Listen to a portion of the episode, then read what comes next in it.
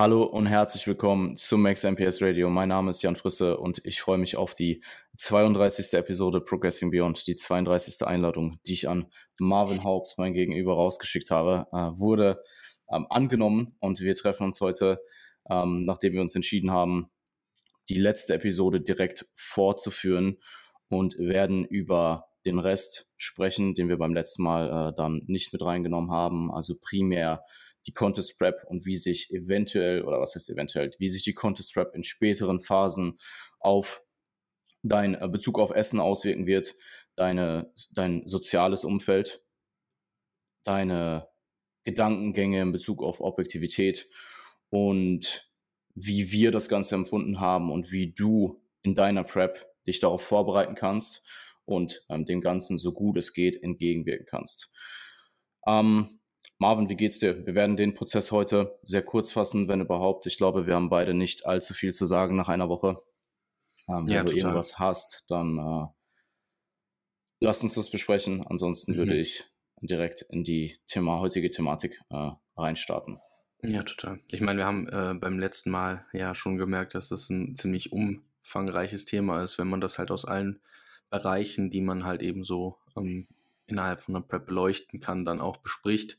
Deswegen, ähm, um das vielleicht kurz zusammenzufassen, was bei mir so los war, ich habe halt jetzt meinen Mesozyklus beendet, ähm, befinde mich jetzt im Deload, habe soweit keine weiteren Auffälligkeiten und Beschwerden, was meine Verletzungen angeht und freue mich auf den Kickoff der Diät am Montag und äh, damit mhm. hat sich das Ganze dann im Endeffekt auch schon gegessen. Mehr gab es jetzt nicht in der vergangenen Woche und ähm, soweit so gut, würde ich mal sagen.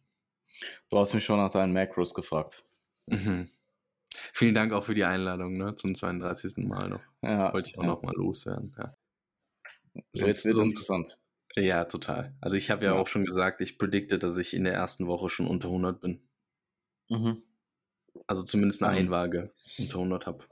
Ja, ich glaube, was ein sehr, sehr gutes Zeichen ähm, allgemein ist, abgesehen davon, dass die Bilder halt auch äh, äh, Bände sprechen, ist, dass du dich einfach wohler fühlst mit dem jetzigen Körpergewicht. Und das ja immer etwas war, wo du in Vergangenheit über 100 eher gestruggelt hast. Ja, letztens im Studio, äh, als ich die Push-Session hatte, kam jemand zu mir und meinte, ja, was wiegst du denn eigentlich aktuell? Und ich so, ja, so 102. Ich so, oh, okay. Dann habe ich so gewartet, ob da noch was so hinterherkommt, so als Reaktion oder so, weißt du? Dann sagt er so, ja, so für 102 siehst du echt gar nicht so fett aus. so korrekt. Vielen Dank. Perfekt. Ja. ja, es ist ähm, in dem Kontext von 102 Kilo auf 1,73 ist es definitiv eine, eine gute, ähm, ein gutes Feedback. Ja, ist in Ordnung. Bin gespannt. Ich meine, es passiert ja auch eher, also in niedrigeren Körperfettbereichen fällt einem ja ein Kilo viel mehr auf optisch, als ja, es halt absolut. am Anfang der Fall ist. Aber ich weiß halt noch, wie der Vergleich zu 94 war von 104 und wenn man sich halt vorstellt, dass dann noch vielleicht nochmal 10, 9 bis 10 Kilo davon nochmal runtergehen, was dann optisch auch nochmal deutlich mehr ausmachen wird, dann mhm. ist das schon cool. Und Aber natürlich ja. auch mehr bis als die 94 damals, also genau. mehr Muskulatur. Ja, genau. ähm, wird, wird interessant, wird gut. Ihr halten euch auf dem Laufenden. Yes. Gibt es bei dir denn noch was? Na, tatsächlich. Tatsächlich nichts. Ich äh, habe soweit, na, ich habe soweit äh, zwei Einheiten außerhalb, also ich habe die Intro soweit durch, zwei, zwei erste reguläre Einheiten trainiert. Programming ist auf jeden Fall sehr, sehr knackig. Also äh, Lukas hat mir jetzt auch schon das, den Input gegeben, dass ich meine Einheiten, wenn ich irgendwo Verbesserungsvor oder Verbesserungsvorschläge, was Effizienz angeht, habe, wenn zum Beispiel irgendwo Maschinen nah beieinander stehen und es würde sich zum Beispiel ein Paired Superset oder sowas äh, anbieten, dass ich das dann auch umsetze ähm, und auch direkt in den Sessions anteste. werde ich dann auch mal schauen, ob sich das so umsetzen lässt. Ähm, werde aber jetzt auch erstmal die Intro, äh, die, die erste reguläre Woche nach der Intro, äh, nach der Introwoche einmal durchtrainieren. Erste beiden Einheiten waren auf jeden Fall sehr, sehr heftig schon, äh, kann man definitiv so sagen. Ich äh, merke halt auch einfach, also ich bin wirklich, ich habe jetzt, ich habe zwar jetzt drei Restdays die Woche, aber diese Restdays bin ich halt, was Ermüdung angeht, einfach immer wirklich im Eimer. Also egal nach welcher Session eigentlich. Und also du brauchst ja, die dann auch. Ich brauche sie definitiv. Ähm, es sind sehr voluminöse Sessions, sind auch einfach Sessions mit viel Trainingsumfang. Also mhm. die erste Einheit ist ja im Endeffekt eine, eine, eine Push-Einheit ähm, mit Armen komplett. Die zweite ist eine Mischung aus, ist im Endeffekt Pull Full Body mit Delts noch, also mit Side Delts auch und äh, einer, einer Delt-Druck-Variante. Und die anderen beiden sind halt jeweils Push und Pull Full Body Einheiten, die halt nun mal auch gerade nach hinten, gerade hinten raus mit dem äh, mit dem Lower, mit dem mit dem Lower Anteil der Session, vor allem bei der Push Full Body Einheit auch ordentlich ordentlich reingehen. Ähm, vielleicht ist das sogar ein ganz interessanter Übergang äh, über die Nachricht, die wir bekommen oh, haben. Ja. Und zwar hat uns äh, Patrick geschrieben, beziehungsweise es war gar nicht so eine Frage per se, sondern er hat ähm, uns äh, oder er hat mir äh, auf die auf das auf das auf die Thematik, die wir angesprochen haben, Feedback gegeben. Und zwar ähm, also zum einen, ich kann vielleicht erstmal den ersten Absatz vorlesen, weil es war, ich habe sogar kurz überlegt, den zu posten, ähm, werde den jetzt einfach hier mit in den Podcast reinnehmen, weil das, denke ich, ähm, guter Reminder auch ist für Leute, die vielleicht, ja, jetzt vielleicht nicht gerade spät in der Prep sind, aber dann in äh, einigen Monaten spät in der Prep sind, wobei es ja auch jetzt Leute in der, in der Frühjahrssaison gibt. Ähm, und zwar hat er ähm, geschrieben, also du hast in der Episode davon gesprochen, dass man auf Prep insbesondere bei den Lower-Einheiten einfach reinkommen muss, quote unquote. Und das kennt er halt auch zu gut. Also das Warm-up auf der Date ist meist die Hölle. Beim ersten äh, ähm, Arbeitssatz ist aber dann meistens die Euphorie am Start und es läuft irgendwie dann so durch. Und das ist etwas, was ich 100% so unterschreiben kann. Also ja. wirklich gerade die Warm-ups. Ähm, aber also gerade das Warm-up und das allgemeine ins Gym kommen war meistens auch mental viel anspruchsvoller als dann das eigentliche Training, wenn man dann angefangen hat.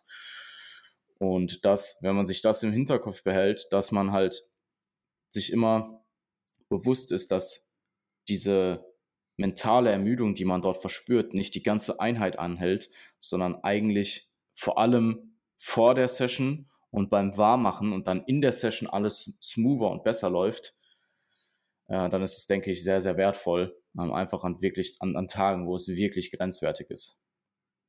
Ja, total. Ich meine, ich habe es ja auch äh, in der letzten äh, Episode auch schon bestätigt. Für mich das ist auch ähm, immer so dieser Punkt gewesen, wenn du einmal angefangen hast, dann läuft es eigentlich von selbst. Ähm, mhm. Klar, die Überwindung ist natürlich gegen Ende etwas größer ähm, im Allgemeinen, aber trotz allem ist der Anfang, denke ich, auch immer am schwersten. Ja, und er hat dann auch angemerkt, dass er, also er, wir haben dann noch kurz über Splits, er hat dann noch kurz über Splits gesprochen, dass er in der Prep ein ähnliches Setup gefahren ist. Und dass er zum Beispiel auch auf die, auf die GK-Tage, beziehungsweise auf die, ja, auf die Front oder auf die ähm, Anterior Posterior Chain GK-Tage, ähm, Push and Pull Full Body, dass er da tatsächlich mental nicht so gut mit klarkam, einfach weil es sehr, sehr schwierig ist, sich nach den nach den äh, Oberkörperübungen noch für Unterkörper ähm, aufzuraffen und da halt noch produktiv äh, die, die Session zu beenden. Dass er mit äh, reinen Lower-Tagen besser gefahren ist. Und ich meine, du wirst ja sicherlich auch nochmal Input zu haben. Ich persönlich bin ja auch dann irgendwann von Pull Push Lower zweimal die Woche auf Upper Lower dreimal die Woche umgestiegen. Ähm, einfach damit die Lower-Einheiten kürzer werden, was auch definitiv kurzfristig geholfen hat. Langfristig war es halt dann einfach der Hustle, dass du zwar dann kürzere Low-Einheiten hattest, aber halt drei die Woche. Mhm. Ähm, also ich weiß nicht, ob der, ich glaube, der Trade-off war wahrscheinlich sehr, sehr ähnlich.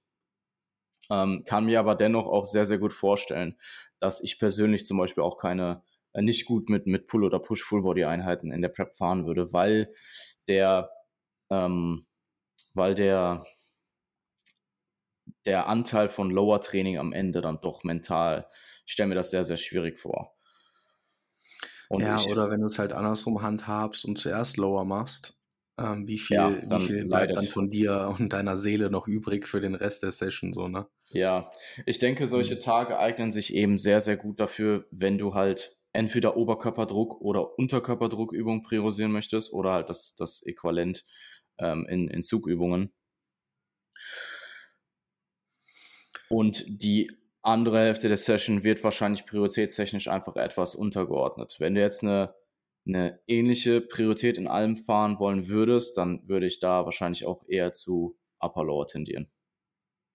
Oder halt. Ja, ich finde halt generell, ich meine, übergreifend für, ich sag mal, eigentlich alle Splits, ist es ja schon so, dass du die Dinge, wo die Priorität drauf liegt, ähm, tendenziell eher an den Anfang der Session legen möchtest, einfach Klar, weil du da einfach noch fresh bist. Und das ist natürlich in einem Push- und Pull-Full-Body-Setup ähm, nochmal einschneidender. Also du merkst es einfach nochmal einschneidender, dass die Dinge, die du an den Anfang der Session legst, ähm, dir einfach noch, ja, oder wo, wo, ähm, wo du einfach noch viel mehr Kapazitäten über, übrig hast. Ähm, und gegen Ende der Session dann halt eben dadurch, dass die, dass die Übungen ja auch vielleicht zentral einfach einschneidender sind, nicht mehr so viel ähm, Energie für den Rest da ist. Aber letztlich ist das ja ein Phänomen, was sich halt in so ziemlich jedem Trainingstag, in jedem Split, wenn es an die Schwachstellen angepasst geprogrammt ist, ähm, ja, wiederfinden lässt. Aber ich weiß trotzdem, was er meint. Also es ist trotzdem natürlich äh, super destruktiv und in einem Prep-Setup auch nichts, was ich persönlich jetzt super gerne machen würde. Ich habe aber auch schon Athleten gehabt, die es gemacht haben. Aber wenn du jetzt zum Beispiel sehr, sehr starke Beine hast und die Beine spielen eher eine untergeordnete Rolle und du willst dementsprechend, meinetwegen, du hast sowas wie Pull-Push-Lower ähm, und würdest dann überlegen, ob du die zweite Hälfte des Mikrozyklus Upper Lower machst oder Push oder, äh, oder Push und Pull Full Body. Und die Person hat extrem starke Beine, sprich du hast schon eine Lower Session die Woche und willst vielleicht nicht noch eine zweite, einen zweiten ähm, einzelnen Trainingstag dafür reinprogrammen, dann kann es durchaus Sinn machen, diese Push- und Pull-Full-Body-Einheit zu programmen, weil du in beiden Einheiten den Oberkörperanteil ohne die ohne den, den Antagonist im Oberkörper trainierst. Also du hast in der Push-Full-Body-Session die erste Hälfte wirklich nur Druck-Movements. Du hast halt eine Push-Session und ja. nicht eine Upper-Session, wo du dann potenziell auch wieder ein bisschen abwägen musst, was hat die höhere Priorität, Brust oder Rücken. Und wenn du beides gleich stellst, dann wirst du wahrscheinlich trotzdem nicht das gleiche rausziehen können wie aus einer reinen Push oder einer reinen Pull-Session und dann am Ende von diesen Sessions halt noch etwas Unterkörpervolumen, ähm, sodass du dann vielleicht auch die Zweierfrequenz reinbekommst oder je nachdem, wie viele Tage du im Mikrozyklus hast, dann äh, auf deine 1,5 äh, Frequenz kommst, grob oder irgendwas zwischen 1,5 und 2. Und äh, ja, tatsächlich äh, habe ich auch einen Prep-Athleten, der aktuell so fährt, also hat sehr, sehr starken Unterkörper, hat eine Lower-Einheit und ansonsten eben eine Pull- und Push-Full-Body-Einheit, wobei man dazu sagen muss, dass die nicht back-to-back -back sind. Also in dem Fall trainiert er Pull Full Body, Push, Lower, nee, stimmt gar nicht, Pull Full Body, Push, Rest, Lower, Rest, Push Full Body und dann Pull ohne den Full Body Anteil. Also dass die mhm. Full Body äh, äh, Tage zumindest einen Rest Day ähm, dazwischen haben. Und das funktioniert soweit sehr, sehr gut. Also es war tatsächlich auch sehr ähnlich zu dem Split, den wir vorhin in der Offseason gefahren sind. Ja, also ich denke, ähm, was man allgemein einfach auch dann entsprechend, wie du es gerade eigentlich formuliert hast, sagen kann, ist, dass äh, man es halt eben nach der Optik, nach der Physik, nach den ähm, Stärken und Schwächen der jeweiligen Person ähm, durchaus so ausführen kann, ähm, es aber natürlich auch verständlich ist, ähm, dass das halt eben destruktive Einheiten sind und man da eben dann, was den ähm, was die Rest Days angeht, einfach clever programmen muss und einfach da, ja, das vernünftig ein, einbauen muss, gerade in einem Prep-Kontext. Ich meine, das, das äh, Beispiel lässt sich eigentlich sehr gut reversen. Wenn du jetzt einen sehr starken Oberkörper hast und tendenziell der Unterkörper etwas mehr Priorität bekommen soll, äh, soll dann kannst du natürlich diese Push- und Pull-Full-Body-Einheiten auch mit dem Unterkörperanteil anfangen und den Oberkörper dort eher eine untergeordnete Rolle spielen. Und du wirst in einer, äh, in Push-Full-Body-Einheit dein Quad-Volumen produktiver absolvieren können, als wenn du das Ganze noch mit deinem Hamstring-Volumen gepaart in einer Lower-Session absolvierst. Weil ich glaube, mhm. in einer Lower-Session ist das, ist das Beispiel, dass du da eine Priorität setzen musst, nochmal ein bisschen, ähm, bisschen direkter. Weil du halt auch nur so viel machen kannst in einer Lower-Session. Und wenn du jetzt nur die Vorderseite deines Oberschenkels trainierst oder nur die Rückseite, ähm, dann ist das ja per Definition schon einfach weniger Umfang in der Einheit und lässt dann natürlich dort auch einfach nochmal ein bisschen mehr Fokus zu. Mhm. Ja, gut.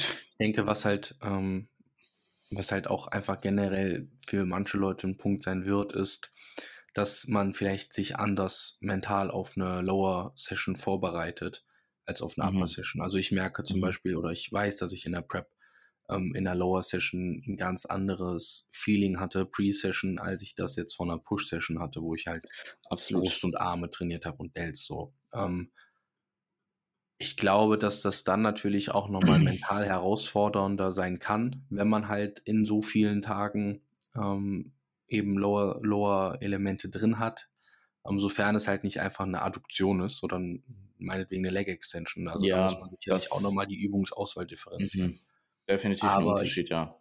Total. Also eine Hexwort ja. kannst du nicht vergleichen mit einer Leg Extension am Ende einer Session. So, ne? Also es ist ähm, ein anderes, aber was anderes. Aber letztlich ähm, ich kann das schon nachvollziehen, dass man sich ein bisschen anders auf eine Lower Session vorbereitet, ein bisschen anders gedanklich auch daran geht und wenn einem das dann einfach von der Präferenz her nicht taugt und man das dann auch wirklich mal 100%. ausprobiert hat über mehrere Wochen, dass das dann auch natürlich legitim ist, sich da eine Alternative zu überlegen. Mhm um das vielleicht nochmal, um äh, dem Patrick das vielleicht auch nochmal so ein bisschen mit auf den Weg zu geben, weil so wie ich das jetzt verstanden habe, war das auch seine Erfahrung und ich wollte ihm da nur noch mit auf den Weg geben, dass ich das halt nachempfinden kann und dass es auch nicht ungewöhnlich ist, je nachdem, wie, wie gesagt, halt eben die Übungsauswahl und die Session aufgeteilt ist.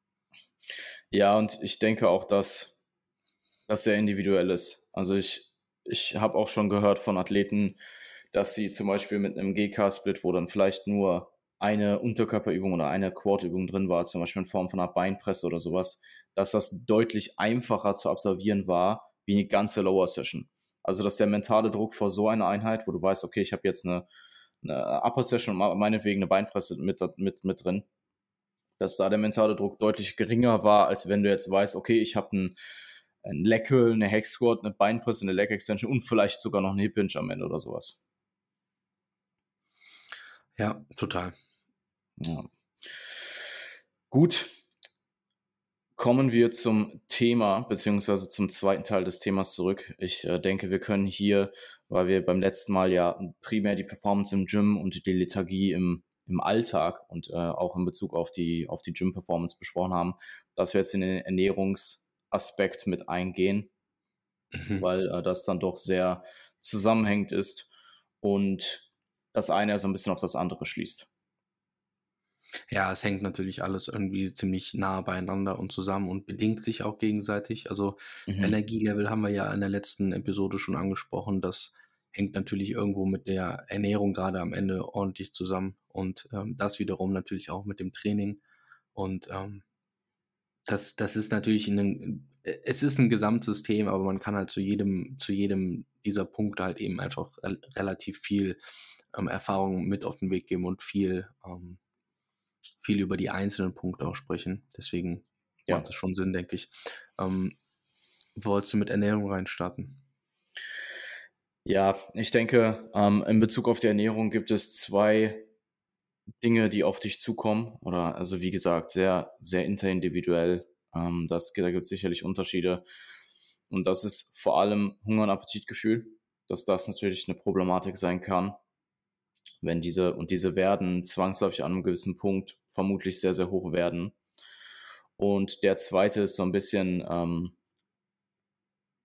die Fähigkeit im Alltag gelassen zu bleiben. Also dieses typische hangry, hangry werden. Mhm. Ähm, ist, glaube ich, gerade bei Leuten, die vielleicht noch nicht so oft diätet haben, die vielleicht noch nicht so lange hart diätet haben, eher noch präsent als bei mir jetzt oder als bei, bei, einem, bei jemandem, der, der erfahren ist im Daten. Ich weiß nicht, wie es dir geht, aber ich habe das ja eigentlich nahezu gar nicht mehr, beziehungsweise wenn ich merke, dass ich jetzt gerade aufgrund vom, von Hungergefühl oder vom Grund von längerem Fasten, ähm, also längerem Fasten in dem Sinne, dass ich einfach länger nichts gegessen habe, dass ich deswegen jetzt gerade etwas reizbarer bin, dann merke ich das direkt und lasse es dann trotzdem nicht raus. Also kann es sehr, sehr gut kontrollieren. Also kann meine meine Emotionen dort extrem gut im Zaum halten, während das bei Personen, die vielleicht noch nicht so erfahren sind im Diäten, vielleicht ein sehr neues Gefühl ist und man dann da vielleicht auch eher noch emotionaler wird und dann vielleicht auch mal, ja, ähm, ähm, unangebracht reagiert, wenn man jetzt gerade vielleicht etwas hungriger ist. Hey, ich habe schon Stories gehört. Da kommst du Ja, nicht drauf absolut. Ich habe auch, ich habe diese, ich habe diese Sachen auch selber durchgemacht. Also ich weiß nicht, wann ich die erste längere harte Diät gemacht habe. Das müsste so in 2000, es müsste so mit 18, 19 oder so gewesen sein. Ich meine, ich habe da beim, danach, ich habe da bei meinen Eltern äh, gewohnt noch. Mhm. Und ich kann mich erinnern, wenn ich da Post-Workout äh, mir meine Mahlzeit gekocht habe, dass ich da teilweise am Ende, also ich habe auch wirklich hart und lange Diäten, muss man sagen. Also es waren irgendwie fünf oder sechs Monate oder so. Da stand ich dann in der Küche und war echt ziemlich pisst. so. Und wenn dann jemand kam und mich mit irgendwas genervt hat, dann war das schon mal so, dass ich ich meine, ich war selbst in dem Zeitpunkt, habe ich das schon gemerkt, aber ich konnte es halt nicht gut kontrollieren.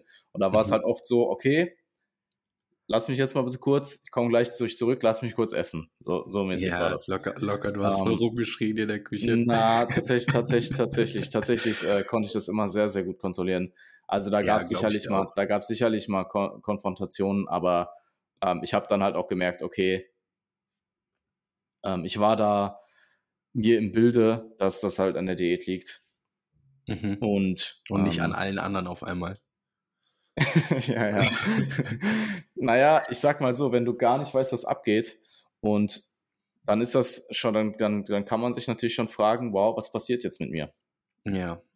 Sei dir halt darüber im Klaren, dass du der gemeinsame Nenner bist. Ja. Ähm, das ist natürlich nicht immer zwangsläufig so. Also es gibt sicherlich auch Situationen, wo du jetzt per se ähm, einfach in einer Situation bist, die du nicht kontrollieren kannst. Und wenn du dann in so einer Hangriness-Situation bist, dass du dann vielleicht noch unangebracht oder emotional darauf reagierst, dann hast du halt das doppelte Leid im Endeffekt. Und dahingehend macht halt, also ich, ich weiß nicht genau, wann ich das angefangen habe. Das müsste so um, um das 20. Lebensjahr sein. Habe ich halt ähm, extrem äh, Stoizismus adaptiert. Also die Fähigkeit, Dinge, die ich nicht kontrollieren kann, ruhen zu lassen und direkt pragmatisch vorzugehen, pragmatisch zu denken und eine Lösung Absolut. zu finden.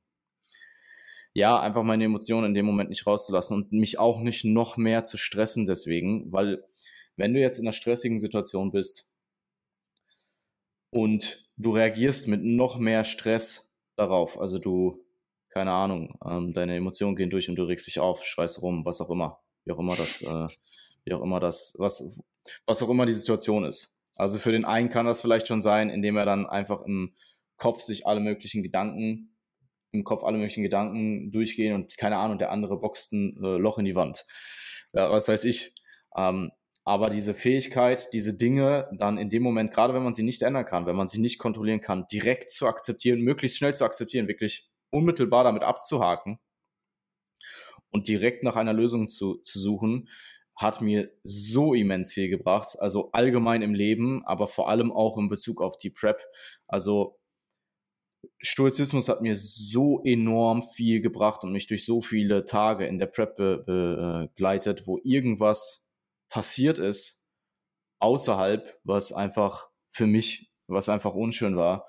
Und es hat mir ein, es gibt mir halt einfach die Fähigkeit, alles möglichst schnell zu adaptieren und weiterzumachen und halt nicht den Kopf in den Sand zu stecken oder mich, ähm, mich an irgendeiner Sache aufzuhängen. Das ähm, ist halt, das ist halt auch eigentlich äh, ziemlich, ziemlich ähnlich, finde ich, zu der Sache mit dem Hungergefühl, also diese Hangriness und das Hungergefühl hattest du ja als zweiten Aspekt angesprochen, dass Akzeptanz da einfach auch wichtig ist. Also ähm, du, du hast eben Hunger, weil ja. du deinem Körper kontinuierlich über Wochen und Monate Energie entziehst und der diese kompensieren muss und er dir dann nun mal auch, du bist nicht gesättigt, entsprechend wirst du Hungergefühl verspüren und das ist Teil von dem Prozess, den du da durchmachst. Und ähm, vielleicht haben manche mehr Hunger und manche weniger, aber früher oder später wirst du irgendwann Hunger haben. Und auch da ähm, finde ich, das greift halt ziemlich gut, ähm, was du gerade gesagt hast, sich eben dessen darüber im Klaren zu sein, was kann ich kontrollieren, auf was kann ich oder sollte ich reagieren und was muss ich vielleicht sogar einfach so akzeptieren, weil ich innerhalb meines Einflussbereichs bleiben möchte und die Dinge, die in meinem Einflussbereich liegen, auf die kann ich entsprechend reagieren. Muss ich, muss ich nicht unbedingt emotional drauf reagieren, aber ich kann reagieren und handeln. Aber es gibt eben Dinge, die gehören dazu und die sind Teil davon, von dem, was du da tust und du hast dich aktiv dafür entschieden und dann musst du dich auch dafür entscheiden, zu akzeptieren, ähm, dass das Ganze, ich sage jetzt einfach mal, Nebenwirkungen hat oder Begleiterscheinungen hat, die mhm. einfach dabei sind, wenn du das Ganze da durchziehst. Ja. Es ist einfach diese Selbstbeherrschung, die du da auch lernen musst. Ja. Und, und es gibt ja ich, Tools dafür. Ich also meine, also klar kannst du es dir vereinfachen. Ja, du aber, bist, ich meine, du bist gewissermaßen vielleicht auch im Vorhinein einfach schon äh, etwas mehr äh, prädisponiert dafür. Oder eben mhm. auch weniger. Es gibt sicherlich gelassenere Menschen, die haben dann auch vermutlich in der Prep weniger Probleme damit, als wenn du ein sehr temperamentvolle, temperamentvoller, wenn du einen sehr temperamentvollen Charakter hast. Aber es ist halt, für mich hat diese, dieser Ansatz einfach extrem viel gebracht und diese Gelassenheit gepaart mit Pragma Pragmatismus mich in so vielen Lebenssituationen, wo ich vielleicht vor ein paar Jahre vorher super emotional reagiert hätte und erstmal das übelste Problem daraus gemacht hätte, mich in so vielen Lebenssituationen so schnell hat handeln lassen, um dann auch weiterzumachen, äh, dass ich, also das ist mit einer der, der wichtigsten Dinge, die ich in den letzten fünf Jahren in meiner Mentalität adap adaptiert habe. Und in Bezug auf die Hangriness an sich, es gibt natürlich auch noch ein paar praktische Lösungen. Also ich denke, dass wenn du zum Beispiel einen stressigen Job hast, der dich auch nun mal einfach fordert, vielleicht auch irgendwo einen physisch stressigen Job, aber auch einen mental stressigen Job, wo du vielleicht auch noch mal mehr mit äh, Personen, mit anderen Menschen zu tun hast, dass du auch einfach in Bezug auf dein Mealtiming nicht nur dein Training priorisierst, sondern auch diese Situation. Weil es bringt dir jetzt nichts, wenn du jetzt zum Beispiel äh, einen sozialen Beruf hast und du hast viel mit Menschen zu tun und du äh, fährst sie da die ganze Zeit an, weil du auf Prep bist, weil du deine ganzen Carbs rund ums Training isst. Da macht es dann natürlich auch Sinn, extrem viel Sinn, sein restliches Leben oder sein Mealtiming so einzuteilen, dass das restliche Leben möglichst wenig beeinträchtigt wird. Ansonsten, das wäre der erste Tipp. Also schieb deine Kohlenhydrate dahin, wo du sie brauchst. Nicht nur rund ums Training, sondern vielleicht auch einfach vor anspruchsvollere Arbeiten im Beruf. Oder wenn du merkst, dass du sonst im Beruf nicht so performst wie sonst auch. Ähm, anderer Punkt oder zweiter Punkt wäre eben das Ganze möglichst schnell wahrzunehmen, dass du eben das Problem bist und direkt diese Situation möglichst schnell wahrzunehmen, um dann halt da entgegenzuwirken. Also möglichst schnell aufmerksam äh, zu werden und dich selbst quasi als Problem äh, herauszukristallisieren. Und dann ist natürlich auch eine sehr sinnige oder eine sehr einfache Lösung in solchen Momenten, wenn du es aufschieben kannst, es aufzuschieben und was zu essen. Ja muss man einfach sagen. Gerade, ja. also wenn da, wenn da dein, wenn da dein ähm, näheres Umfeld Bescheid weiß und du erklärst das möglichst plausibel im Vorhinein, dass es vielleicht am Ende so vorkommen kann, dass du in gewissen Situationen, bei mir war das zum Beispiel Post-Workout, da einfach ein bisschen, dass du vielleicht auch introvertierter wirst. Ähm, ich, das ist sicherlich auch sehr individuell, aber ich war zum Beispiel da in solchen Situationen auch sehr introvertiert. Ich wollte einfach nicht reden und einfach in Ruhe mein Essen machen, dabei irgendwie mein, meine beruhigende Musik hören und einfach meine Ruhe haben, weil ich gerade gefühlt, äh, gefühlt, gefühlt ein äh, Trauma in meiner Lower Session durchgemacht habe. Krieg gewonnen. Und ja. Dann eben danach aber wieder auch leistungsfähig bin, zumindest für einen gewissen, gewissen Zeitraum und dann eben auch wieder Dinge angreifen kann. Und wenn jetzt zum Beispiel dein näheres Umfeld das weiß, dann ist das natürlich sehr hilfreich bringt natürlich nichts, wenn jetzt irgendeine super akute Situation ansteht, die jetzt gerade geklärt werden muss und du sagst dann, hey, ich ess, muss jetzt erstmal was essen. In solchen Situationen musst du natürlich damit umgehen können. Aber wenn es eine Situation ist, die zeitig verschiebbar ist, und wir reden jetzt nicht von Tagen, sondern von, ich mache eben meine Mahlzeit und yeah. so, dann ist das halt auch durchaus eine, eine, ein Lösungsansatz, wenn, wenn möglich hey, kannst du einen Krankenwagen rufen? Siehst du nicht, dass ich gerade meine Oats esse? Boah, ich habe auch diesen, was ich auch extrem hatte, war einfach ähm, nicht nur meine, meine Ruhe haben beim Kochen, sondern auch meine Ruhe haben beim Essen. Also das, ich hatte tatsächlich, was so Hunger und Appetitgefühl und Food Focus an sich angeht, abgesehen von dem Moment, wo ich gegessen habe, gar keine Probleme. Aber in dem Moment, wo ich gegessen habe, musste halt wirklich alles passen. So, ich musste mein mhm. Video mhm. haben, was mich unterhält. Ich musste meine Ruhe haben. Keiner quatscht mich, keiner quatscht mich voll oder so. und ich esse einfach in Ruhe meine Oats. Das ist diese halbe Stunde, die ich jetzt runterkomme, entspanne und danach muss ich weiterarbeiten. Und wenn jetzt irgendwer diese halbe Stunde unterbricht, ähm, dann unterbreche ich die Person. ja, so ungefähr. Ich kann mich erinnern, ähm, es gab mal so eine Situation, wo ähm, ich halt meine Oats gegessen habe mittags und zwar alles on point, so Video lief, ich habe meine Oats genossen, so Leben war gut. Meine Glutes, meine Glutes waren, haben, haben angefangen, Streifen zu ziehen und dann hat der Postbote angeschellt oder sowas. Und der Hund. Der, und der, der hat halt, der ist halt nicht mal, ähm, die haben das teilweise so gemacht, die sind gar nicht hochgekommen. Die hat einfach, die haben einfach unten Paket, Paket hingeschmissen und haben dann einfach nur gerufen. Und dann musste ich halt die Treppe runterlaufen, musste das da irgendwie, oder die haben gerufen, aber du musstest trotzdem noch unterschreiben und dann musstest du halt komplett runterlaufen und da unterschreiben und das Paket hochholen. Und das klingt jetzt so banal, aber das hat mich abgefuckt in dem Moment. Das hat Bring mich das abgefuckt. Nichts. Nichtsdestotrotz, auch in so einer Situation, ich habe natürlich weder den, also ich habe natürlich weder den Postboten angefahren, noch hat mich, hat mich das ernsthaft jetzt wirklich sauer gemacht. Aber ich habe halt gemerkt in dem Moment, okay, das fuckt mich gerade schon ab. So, aber hey, du bist das Problem, geh jetzt runter, nimm das Paket an, so reiß dich zusammen und dann isst du einfach deine Ausgleich weiter. Und ja. so kommt es dann natürlich auch. Und das ist jetzt so ein banales Beispiel aus dem Alltag. Ich kann dir noch Sachen nennen wie den verpasst, fast verpassten Amerika, USA-Flug und so. Ich war selber ja. so, ich meine, klar, das war immer Stress. Das war immer Stress, auch wenn es so unterbewusst war. Aber ich habe mich selber im Nachhinein gewundert, wie gut solche Dinge gehandelt wurden und wie gelassen ich auch damit umgegangen bin. So.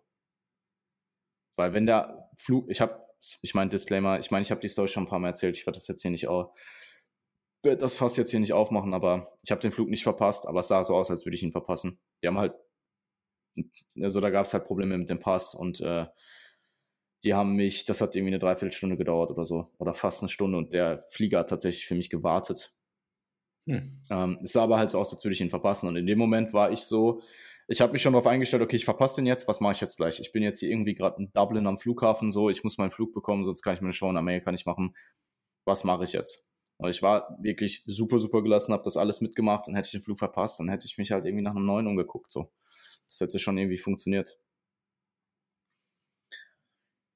Ja. Verrückt. Ja, was man da auch so in Kauf nimmt teilweise, ne? Ja, klar, aber was bleibt dir denn auch anderes übrig? Also, was, ja, also come on, ich fliege ja dann nicht wieder, ich bin ja schon in, in Dublin so.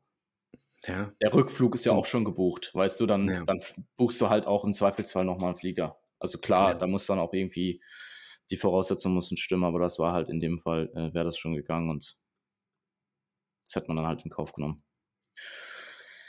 Ja, ich cool. denke, Hunger, Hunger lässt sich, Hunger lässt sich ganz leicht damit abhaken, dass du es akzeptieren musst. Und bis zu einem gewissen Maß kannst du das Ganze auch mit Ernährung gegenregulieren. Also jetzt zum Beispiel im Laufe der Prep auf äh, hochvolumigere Lebensmittel zu setzen, auf Dinge, die dich mehr sättigen. Ohne das da komplett zu übertreiben. Ohne das komplett zu übertreiben, ja, absolut.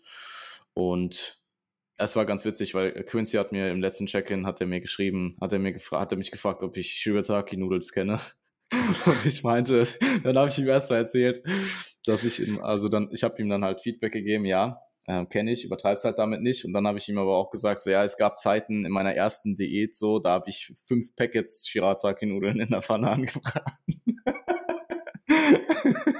Alter. Das war, das war, das war, ja, ja, also ich, ich fand's halt witzig, weil er mich gefragt hat, ob ich das kenne und ich denke mir halt so, ich bin der, ich, ich habe alles gemacht. Ich habe alles gemacht, Mann.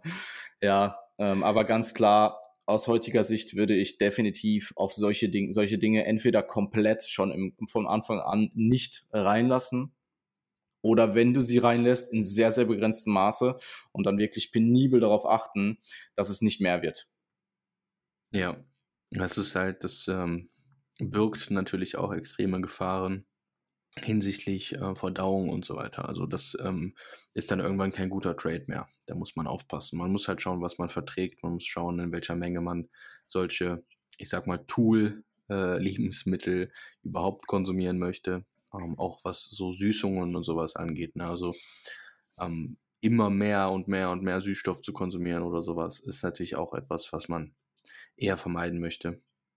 Und ähm, ja, da einfach ein gesundes, ja, sofern es möglich ist, gesundes äh, Verhältnis in Anführungszeichen zum Essen zu behalten, so gut es nun mal geht, ähm, sollte da trotzdem auch innerhalb des Prozesses eine Priorität haben. Yes, absolut.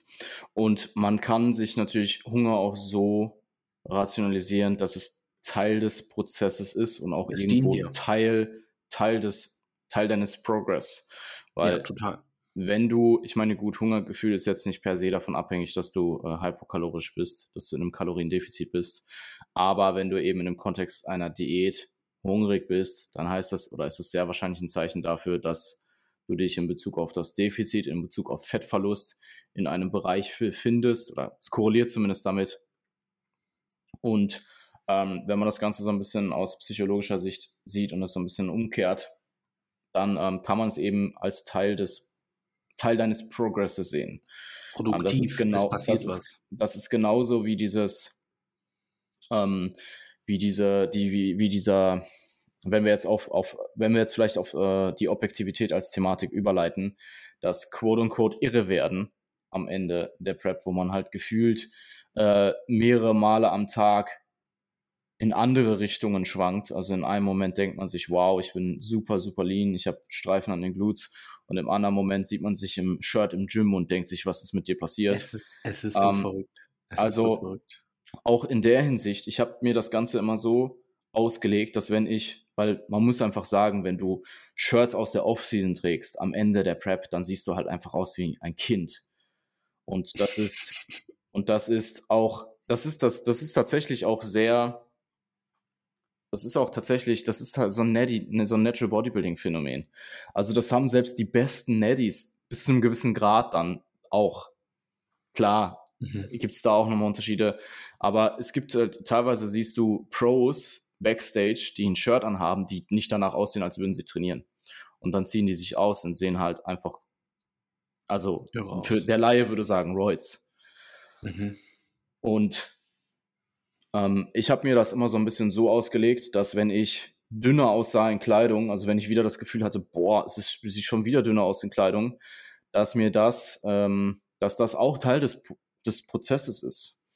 Also wenn du am Ende im Gym in Kleidung schlecht aussiehst, siehst du sehr wahrscheinlich, wenn du alles richtig gemacht hast in Bezug auf äh, Muskelerhalt, siehst du sehr wahrscheinlich auf der Bühne sehr, sehr gut aus. Und so habe ich mir das immer so ein bisschen ausgelegt, ähm, so ein bisschen Reverse-Psychologie betrieben, äh, so gut ich konnte. Und ja, ansonsten, was das betrifft, ist es natürlich enorm wichtig, eine Person in, de in deiner Ecke zu haben, die nicht deine Mutter ist, sondern im besten Fall kompetent. Ja, ähm, also, also entweder hast du halt, außer deine Mom ist Prep Coach. Das wäre, ja. ja, das wäre wild. Ja. ja, aber ähm, ist schon so. Ich ja. äh, bin da auch, ähm, bin da ganz bei dir. Also einen Coach oder zumindest einen Ansprechpartner, der das vielleicht auch schon mal durchgelebt hat, irgendwie mal ja. ähm, bei sich zu haben für ein paar Worte. Und wenn es wirklich nur ein paar Worte sind, so wie nach dem Motto, hey, es hat sich nicht, nichts verändert, wir sind auf einem guten Weg, es läuft, vertrau, vertrau dem Prozess so, ähm, guck, was du bisher erreicht hast, dann kann das schon sehr viel ausmachen. Ja, also es muss jetzt nicht unbedingt jemand sein, der, ähm, der dich komplett coacht, aber die Person sollte zumindest eine gewisse Kompetenz einfach in diesem, in diesem Bereich halt aufweisen. Und du solltest der Person halt so gut es geht vertrauen. Ja. Weil auch wenn du dann deine eigenen Zweifel hast und diese Person, der du nun mal so in der du nun mal so viel Vertrauen, ähm, der du nun mal so viel Vertrauen schenkst, wenn diese Person dir dann dahingehend dich beruhigt oder dir sagt, du bist on track, dann nimmt dir das extrem viel Stress. Es ist halt wichtig, dass die Person brutal ehrlich zu dir ist, kompetent ist und du der Person vertraust. Ja. Ähm, und ja, das bringt nun mal sehr oft ein, eine Coach-Rolle mit sich, muss aber nicht zwangsläufig eine, ein Coach sein. Ja, total. Ja. Was ich immer, was ich immer meinen äh, Leuten teilweise jetzt auf, mit auf den Weg gebe, ist, wenn so ein bisschen Unruhe aufkommt, ist so, hey, ähm, solange ich nicht anfange, Panik zu schieben, gibt es für dich absolut auch gar keinen Grund, hier in irgendeiner Form unruhig zu safe, sein. Safe, so, ja. ähm, das halt, da muss einfach eine, eine Vertrauensbasis stattfinden und, und das spricht auch mal wieder für eine langfristige Zusammenarbeit. und hör nicht auf alle, also hör nicht auf jede Person. Ja, voll. Also die voll. Person, Rauschen. die Person, dessen Meinung dir in Bezug auf deinen eigenen Prozess, auf deine eigene Prep wirklich wichtig sein sollte, sollte ein sehr, sehr kleiner Kreis sein. Also wenn du jetzt zum Beispiel vielleicht auch eine gewisse Person Social Media. Präsenz, wenn du jetzt zum Beispiel eine gewisse so Social Media äh, Präsenz, hat, Präsenz hast und du postest ein Bild und kriegst da 50 Kommentare drunter oder 100 Kommentare oder so, dann werden da sicherlich zwei, drei, vier, fünf Kommentare bei sein, die irgendwas sagen, was dich, was, was nicht dem entspricht, was du, was vielleicht deine, deine Vertrauensperson dir sagt. Und solche Dinge dann komplett abzublocken oder wenn deine Familie dir sagt, wow, du siehst, äh, du siehst ungesund aus oder so, ähm, ist halt auch enorm wichtig. Also der Laie, und dazu gehört nun mal auch oft deine Familie, außer deine Familie ist, besteht aus Prep-Coaches. Ähm, die werden nun mal, die, die haben halt keine Ahnung davon. Und wenn du dann da halt sitzt in Kleidung komplett eingefallen aussiehst mit deinem äh, Prep-Face und aussiehst wie eine Leiche, dann kann da halt schon mal der ein oder andere Kommentar kommen, der dir vielleicht in dem Moment auch nicht so gefällt. Es ist ja wichtig, dass du solche Dinge nicht an dich ranlässt. Mir hat auch jemand im Gym gesagt, keine Ahnung, 16 Wochen out oder so, wo halt mein, meine, meine Arme, also ich, ich bin recht, recht vaskulär und wenn meine Arme dann halt irgendwie aus dem T-Shirt hangen und halt komplett adrig waren, dann, äh, und ich erzähle ihm dann, dass ich auf die Bühne gehe und der sagt mir, ja, siehst eh schon fertig aus so und ich denke mir halt, ja, ich bin aber 16 Wochen out und muss noch 6, 7 Kilo verlieren ähm, oder 5 Kilo verlieren Ja. dann ist es halt wichtig, dass du solche Meinungen nicht an dich ranlässt. Die nimmst du zur Kenntnis. Es ist auch wichtig, dass du freundlich bleibst. Also wenn jemand sa sagt, wow, du siehst geil aus, du, du siehst schon so aus, als könntest du auf die Bühne gehen, dann bedank dich einfach freundlich, nimm das, äh, ähm, nimm das zur Kenntnis, aber nimm dir das nicht zu Herzen Total. ähm, und bleib da in deinem kleinen, kleinen Kreis äh, Ja, an so Personen. gut es geht. Weil es wird passieren. Also es wird Leute geben, die dir ungefragt ihre Meinung sagen. Wenn du in einem offenen, wenn du in einem Ja. normalen Du, Commercial du musst Gym dir, du musst dir halt immer im Klaren sein, der durchschnittliche Mensch, der in einem Commercial Gym trainiert, hat absolut keinen Plan, wovon er redet. Null. Also der, der Durchschnitt. Ich will nicht sagen, dass es Mhm. auf alle durch, aber der Durchschnitt hat da absolut keinen Plan, vor allem nicht von Contest Prep, Natural Bodybuilding. Nicht nur Mhm. Bodybuilding an sich, sondern Natural Bodybuilding. Und dann Ähm, konntest und wenn du- Und wenn du jetzt, und wenn du jetzt das Ganze, und im Endeffekt so ist es auch auf Social Media. Mhm. Wenn da irgendeine Person, die keinen Account hat, kein Profilbild, dir was schreibt, das kann ja irgendwer sein, Alter. Das kann, es kann, es kann übergewichtiger, ein übergewichtiger Teenager sein, so, der dir das da gerade schreibt. Du weißt es ja nicht. Oder deine Mama, die sich Sorgen macht und deswegen ein Ja. Fake-Profil erstellt hat. Ja. ähm, und genauso ist es auch, wenn du das Ganze, also wenn du jetzt noch die ganze Bubble außerhalb der Fitnessblase, also außerhalb des Fitnessstudios mit einnimmst, also einfach Leute, die gar, noch nicht mal was mit Fitness zu tun haben, dann ist da halt einfach gar keine Kompetenz, also Universe. 0,0 vorhanden und solche Dinge solltest du dann auch einfach nicht an dich ranlassen. Total. Gut, ansonsten letzter Punkt wäre eigentlich Social Events. Ich denke bei Social Mhm. Events, wenn das Ganze eben zum Ende hin abnimmt, dass es hier vor allem wichtig ist, im Vorhinein ein nahes Umfeld aufzuklären, ähm, darzustellen, was sehr wahrscheinlich passieren wird, dass du vielleicht introvertierter, wird, intro- introvertierter wirst, ruhiger wirst und vielleicht dahingehend am Ende, vor allem am Ende hin, nicht mehr sozi viel sozial unternehmen möchtest. Eventuell, es gibt auch sicher Leute, die machen da noch mehr. Ähm, vielleicht, wenn du eine sehr extrovertierte Person bist im Vorhinein. Aber was auch da wichtig ist, ist, dass du es halt rauszögerst. Also fang jetzt nicht an, fang jetzt nicht an, 30 Wochen out, dich nicht mehr mit deinen Freunden zu treffen, zum Oh Essen ja. gehen oder so. Aber beziehungsweise Oh ja. zum Essen gehen, vielleicht, vielleicht schon, je nachdem, wie, wie strikt du da sein möchtest, aber dann unternehm halt andere Dinge in die Richtung. Ähm, macht andere Aktivitäten. Und äh, Total. schließ dich da oder schieß dich da nicht sozial so früh ins Aus. Das wird sehr wahrscheinlich irgendwann an einem bestimmten Punkt eh kommen. Klär das vorab, klär dein, klär dein Umfeld vorab auf. Und wenn du kannst, wenn es jetzt zum Beispiel um die Freundin oder sowas geht, dann zeig dich ähm, anders erkenntlich. Ja, Ja. Eigentlich ziemlich gut Das zusammengefasst. Ich das denke, dass bezieht viele sich- Leute.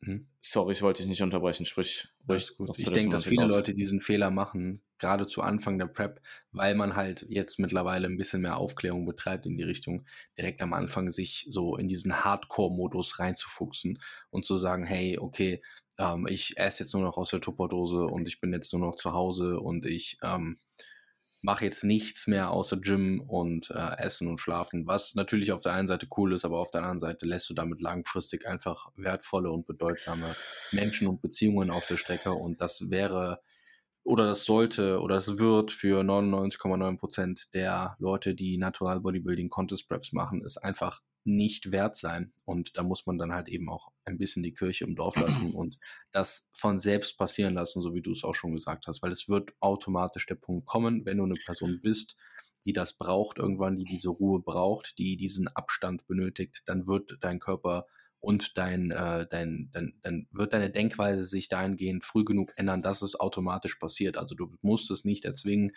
direkt von Anfang an dich zu isolieren, ähm, nur um das zu tun und um möglichst irgendwie in Anführungszeichen hardcore zu sein oder so.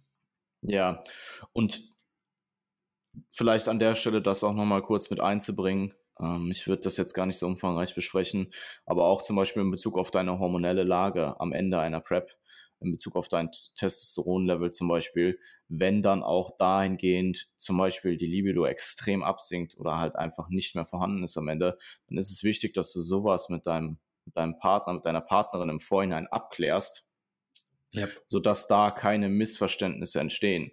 Weil wenn du jetzt eine, wenn du jetzt mit einer Person zusammen bist, die nichts mit Bodybuilding am Hut hat und du hast am Ende keinerlei Libido mehr, dann kann das auch ganz, ganz anders noch aufgegriffen werden, ganz anders verstanden werden. Wenn du das aber im Vorhinein erklärst, wenn du das im Vorhinein kommunizierst, dann bist du zumindest schon mal so gut es geht darauf gewappnet. Und dann hast du zumindest die Vorarbeit, dann hast du zumindest in der Hinsicht Vorarbeit geleistet äh, und bist so gut es geht auf solche Situationen vorbereitet. Ja, total. Ähm, ansonsten damit vielleicht abschließen. Ich denke, das ist ein guter Abschluss. Mach es, mach dir die Prep nicht härter, als sie eh schon ist. Oh ja. All, all diese Symptome kommen auf früh oder lang wahrscheinlich eh bei, dem, bei der anderen Person härter, bei der anderen Person weniger, ähm, weniger ausgiebig.